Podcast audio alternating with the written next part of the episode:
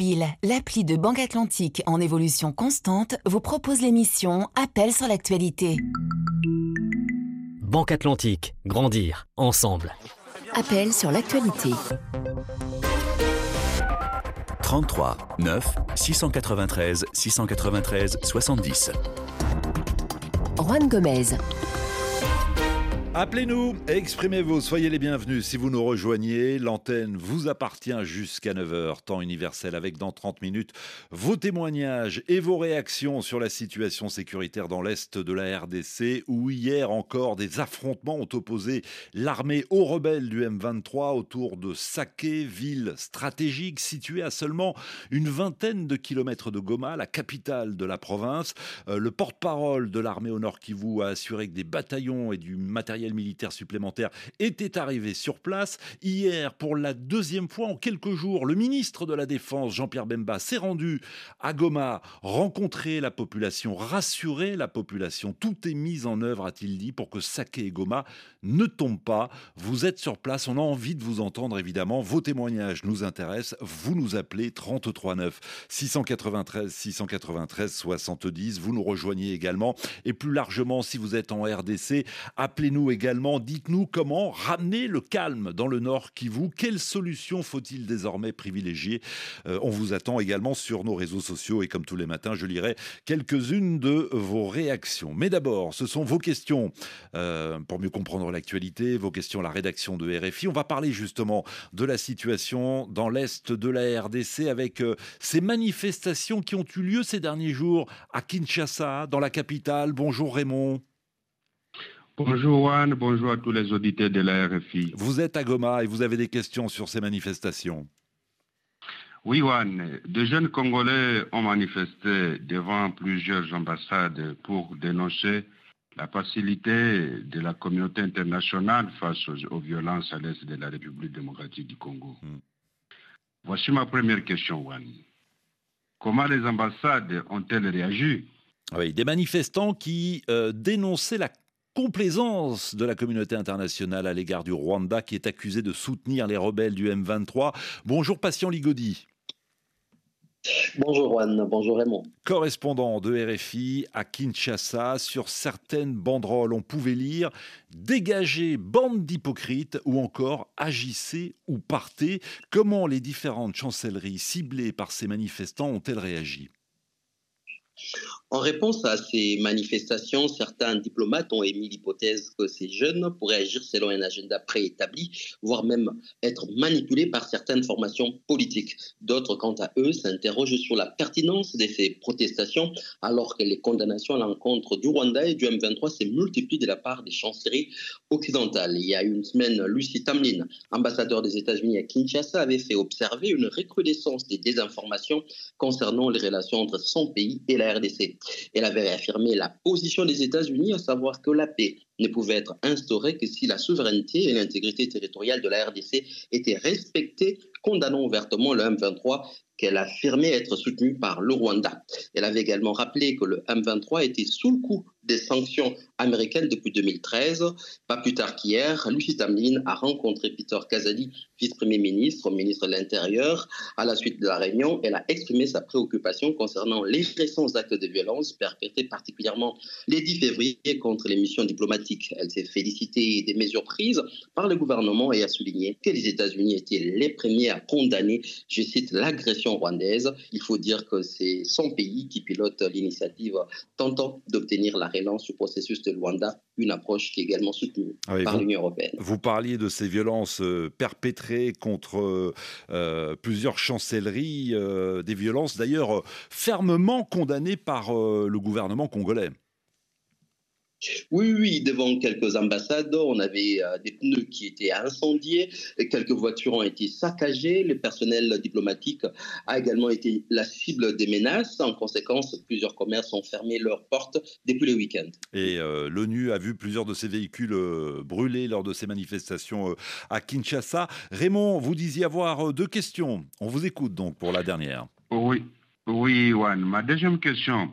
Les pays concernés pourraient-ils prendre des mesures pour soutenir les habitants de l'Est de la République démocratique du Congo victimes de cette violence? Patient Ligodi à Kinshasa. Euh, difficile de dire si les récentes manifestations vont davantage accentuer l'engagement des États-Unis. Ce qu'on peut dire, c'est qu'au sortir de la réunion avec Peter Kazadi, Lucie Tamlin a insisté sur le fait que son pays travaille avec tous les acteurs pour chercher une solution diplomatique. L'autre cible des manifestants, c'est l'ONU. Il est à noter que lundi dernier, alors que des manifestations étaient en cours, le Conseil de sécurité des Nations Unies a condamné l'offensive du M23, réaffirmant son soutien à la souveraineté à l'unité et à l'intégrité territoriale de la RDC. Sur le plan euh, militaire, les casques bleus euh, tiennent toujours leur position près des saquets et se coordonnent avec l'armée pour former un bouclier autour de cette cité et aux alentours de Goma. Et vous êtes nombreux d'ailleurs à souhaiter réagir à ces manifestations euh, à Kinshasa. J'ai par exemple sous les yeux le commentaire de Daniel qui nous a écrit de la capitale congolaise.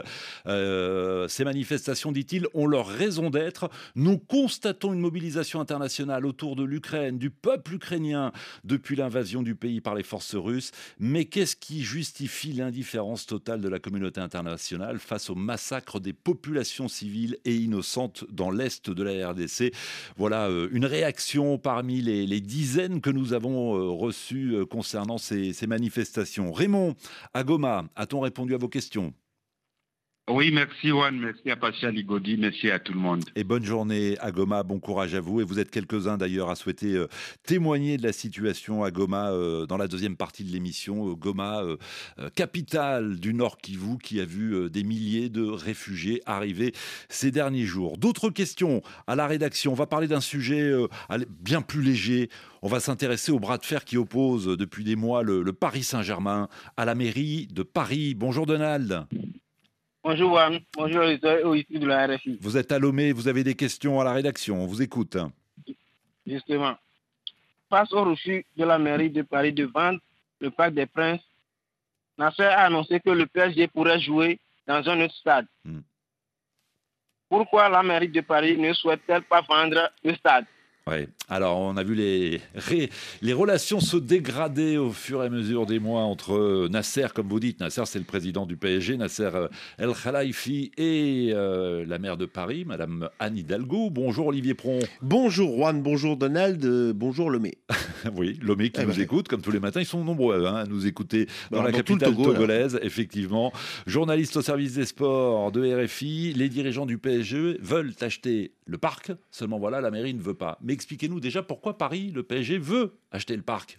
Parce qu'ils ont envie d'être chez eux, parce qu'ils veulent y faire de gros travaux et qu'ils estiment que quitte à investir euh, dans un stade, autant que ce soit le leur. Euh, l'idée, c'est ce parc vieillissant, hein, qui est l'antre du PSG depuis 1974, eh bien, euh, de le porter de 48 000 à 60, 000 places, mmh. c'est-à-dire l'équivalent de ce qu'on peut trouver au Bayern Munich, euh, à Manchester City, voire plus encore du côté du Real et, du Barça, se mettre aux normes, le moderniser en quelque sorte. Et donc, pour cela, les Qatariens aimeraient bien être propriétaires. Le problème, c'est que les derniers chiffres que j'ai en tête, ils proposaient 50 millions d'euros, quand la mairie de Paris, logiquement, en attend quatre ou cinq fois plus. Et c'est pour ça qu'elle refuse de vendre. Elle refuse de vendre parce qu'elle estime aussi que c'est le patrimoine de la ville et mm. que ça ne se vend pas. En revanche, bon, euh, le PSG bénéficie d'un loyer euh, un million d'euros par an que beaucoup qualifient de ridicule. Euh, c'est bien plus cher ailleurs, à Lyon et, et dans d'autres villes. Euh, on peut imaginer, euh, en fin de compte, qu'il y aura entente, si vous voulez. Il y aura entente.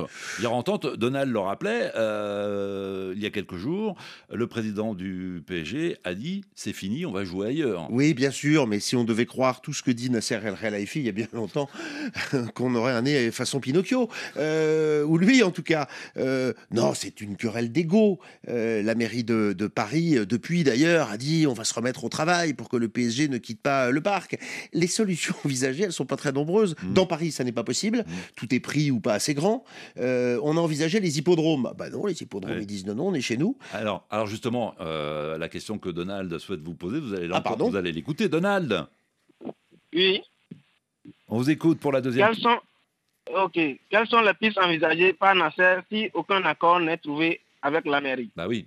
Alors, il y a des plans B, des plans C. Votre réponse, bah oui. Alors donc, quelle solution? Eh ben, Juan, prenez votre carte et allez donc du côté de Montigny-le-Bretonneux. À 25 euh, km de Paris. 25-30 km de Paris. Hier soir, on a appris parce que euh, la présidente du euh, Conseil régional d'Île-de-France, Valérie Pécresse, Pécresse, grande opposante de d'Anne Hidalgo, eh ben, elle a dit bah, moi je vais aider à ce qu'on trouve quelque chose, il n'y a pas de problème. Alors on le sous bois, tout d'un coup, la mairie hier a dit alors il faut savoir que si on commence à choisir un endroit pour construire un stade, c'est un projet qui prendra 10 ans. Mm. Hein, au bas mot. Et est-ce que les supporters ah, du PSG sont prêts à quitter le parc, qui fait partie de l'ADN du mm. club, plus encore peut-être euh, peut-être autant que Anfield euh, pour Liverpool euh, Ils n'ont pas envie de ça. Donc c'est pour ça que je vous dis qu'en fin de compte, peut-être que ce sera juste beaucoup de bruit pour rien ou pour pas grand chose et que ils vont terrain d'entente ils vont se parler ils vont se parler arrêtons de nous parler euh, par presse interposée c'est ce qu'a dit euh, voilà. il y a quelques jours euh, le, le, premier adjoint à la le loyer va être revu à la baisse mm. et puis les travaux vont être jugés d'utilité publique et puis on va aider on parle de 500 millions à investir de toute façon on peut pas faire énormément de choses hein. le parc des Princes il est je vous le rappelle construit sur le périphérique de Paris à l'ouest de Paris pas, on pourra pas le, le casser mais le porter 60 000 places, le moderniser, ça me semble tout à fait logique. Et il est logique aussi que le PSG continue à jouer dans ce club, dans ce, dans ce club, dans, cette ce, enceinte, dans ce stade, dans cette enceinte. Voilà, Donald. ce soir d'ailleurs, hein, face à la Real Sociedad de San Sebastian, huitième de finale, aller de Ligue des Champions. Merci de la précision, euh, mon cher Olivier Pron. Donald, Olivier Pron a-t-il répondu à vos questions? Très bien même. Comme bah, d'habitude. Toujours très bien. Les auditeurs vous disent que vous répondez toujours très bien, mon cher. Oh, bah, ont passé de la canne au Parc des Princes, ça change un peu quand même. Voilà, exactement. à bientôt, en tout cas, dans ce studio euh, pour d'autres questions euh, d'auditeurs. Donald, très bonne journée à Lomé, où il est 8h22 minutes. Appelez-nous, exprimez-vous. 33 9 693 693 70. Bonjour Abderrazak. Oui, bonjour Juan et bonjour à vous, milliers d'auditeurs d'Allemagne. Merci de nous appeler du Tchad. Vous avez des questions concernant la production de cacao. Oui, effectivement, Juan. Allez-y. Alors, alors, le phénomène El Nino menace les cultures de cacao au Ghana et en Côte d'Ivoire. Hmm. J'ai deux questions à ce sujet, Juan. Oui. La première question. De quelle manière ce phénomène agit sur les agricultures cacaoères oui, le phénomène climatique El Niño qui a des conséquences effectivement sur la production de cacao en Côte d'Ivoire et, au Ghana, qui sont, faut-il le rappeler, euh, les deux principaux producteurs au monde de cacao. Bonjour François Ruff. Oui, bonjour. Vous êtes économiste, ancien chercheur au CIRAD, le Centre de coopération internationale en recherche agronomique pour le développement. Vous êtes un spécialiste du cacao. Expliquez-nous pourquoi le phénomène climatique El Niño a des conséquences, des répercussions sur les productions euh, au Ghana et en Côte d'Ivoire. Alors, je suis économiste et euh, je ne peux pas forcément vous donner tous les détails euh, de, climatiques. Euh, mais c'est donc El Nino, c'est un phénomène climatique euh, naturel euh, qui, qui se produit avec une fréquence de tous les 3 à 5, 6, 7 ans. Euh, qui a donc toujours existé hein, euh, et qui génère un, c'est un, phénomène climatique qui régénère un, qui génère un réchauffement des eaux euh, de l'océan Pacifique. Mmh. Et cette, cette montée en température des eaux du Pacifique génère à leur tour des perturbations climatiques extrêmes en Amérique du Sud et, et en Afrique de l'Ouest notamment. Alors, par exemple, vous pouvez euh, avoir au même moment une inondation en, Amérique du Sud et des sécheresses en, Afrique de l'Ouest. Et, alors là, pour le coup, les agriculteurs d'Afrique de l'Ouest ont signalé euh, euh, l'apparition de, maladies à cause des fortes pluies. Euh, donc, qui dit forte pluie dit euh, forte humidité. Et je parle sous votre contrôle, François Ruff, car euh, même si vous n'êtes pas un spécialiste du climat, vous êtes un spécialiste du cacao. Le cacao n'aime pas quand il y a trop d'humidité. Le, cacao aime bien l'humidité, mais il n'aime pas de, fortes pluies et, des vents puissants, surtout à certains moments de l'année. Et c'est ce qui s'est passé euh, en, août, euh, septembre, euh, même juillet, août, septembre de cette année 2023. si vous avez de très fortes pluies au moment où le cacaoyer produit ses chérelles, hmm. c'est les fleurs qui se transforment en chérelles et qui vont devenir ces fameuses cabosses. alors vous avez une perte de, de chérelles anormale et, une chute de production à venir. C'est ce qui s'est passé en, qu'on a, qu'on a commencé à, évaluer, à mesurer à partir de septembre, octobre. et qui se confirme en novembre, décembre. Et là, et, ensuite, là, et là, on s'attend à une période de sécheresse. Voilà, voilà. Et en, fait, l'eau, les pluies arrivent au mauvais moment et, les sécheresses aussi. Euh. alors, les, sécheresses vont, sont, également ont toujours existé. Hein. Par exemple, il y a 40 ans, en 83, il y avait eu un mouvement El Nino extrêmement puissant euh, qui avait fait des dégâts très importants dans les vieilles régions cacaoyères et, pratiquement pas dans les, dans les zones pionnières où les, où les migrants euh, partaient pour défricher des forêts. Euh, et c'est là où je veux en venir, c'est-à-dire que le, dans un contexte où la forêt tropicale est encore à peu près intacte, les impacts les impacts de El Nino sont relativement faibles parce qu'ils sont tamponnés par cette couverture forestière. Mais aujourd'hui, 40 ans plus tard, euh, alors que la Côte d'Ivoire et le Ghana ont perdu l'essentiel de leur forêt, euh, on peut craindre le pire. Hein. et, c'est une des raisons, euh, d'ailleurs, que vous avez des sécheresses plus marquées qui ne sont pas tamponnées par, la forêt, par une forêt voisine, donc des baisses de rendement, des maladies opportunistes qui se développent, en particulier le, le shoot qui crée des terribles ravages euh, en Côte d'Ivoire actuellement. Et donc ça a des répercussions.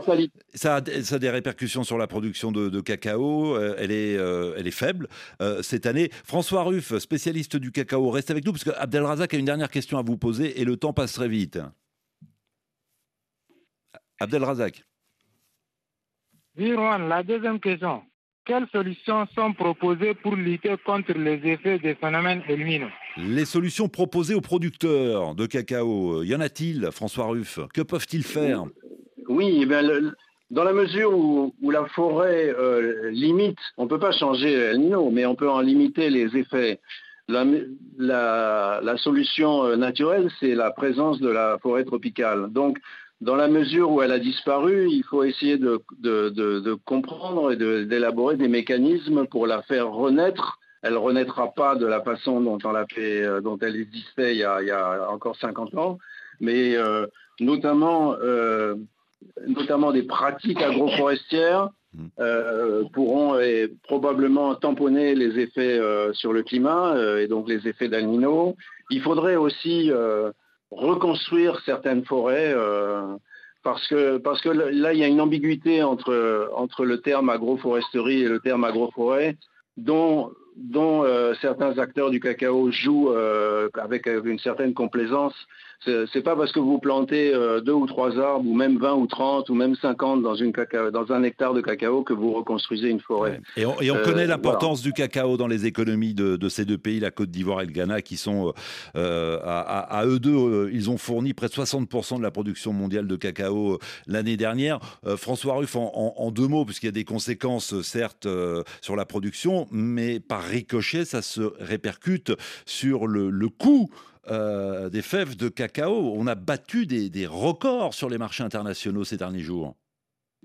Oui, mais c'est la, vieille loi fondamentale de l'offre et de la demande, hein, avec les anticipations de marché. Hmm. À partir du moment où les, grandes multinationales euh, sont conscientes et, évaluent euh, l'effet sur la production euh, aujourd'hui et dans six mois, euh, les prix grimpent en flèche. Effectivement. On est à, 5900 dollars la tonne euh, de fèves de cacao sur le marché de New York. C'est du jamais vu depuis plus de 40 ans. Et, et, contrairement à ce qu'on pourrait croire, c'est un, un, coup dur pour les, les producteurs, pour les cultivateurs puisque ce ne sont pas eux qui euh, euh, bénéficient de la flambée euh, des cours, ni le consommateur qui verra dans quelques mois sa tablette de chocolat flamber également. Merci infiniment François Ruff d'avoir été avec nous, spécialiste du cacao, économiste, ancien chercheur au CIRAD. Abdelrazak, bonne journée. on a pris beaucoup de temps pour vous répondre ce matin, mais bon voilà, parfois on est un peu plus bavard que d'habitude, donc je m'excuse auprès des auditeurs qui patientaient au standard. On sera de retour demain matin, donc vous vous pourrez poser vos questions demain à la rédaction. 33 9 693 693 70. C'est le numéro que vous continuez de composer pour réagir dans 10 minutes sur la situation dans l'Est de la RDC.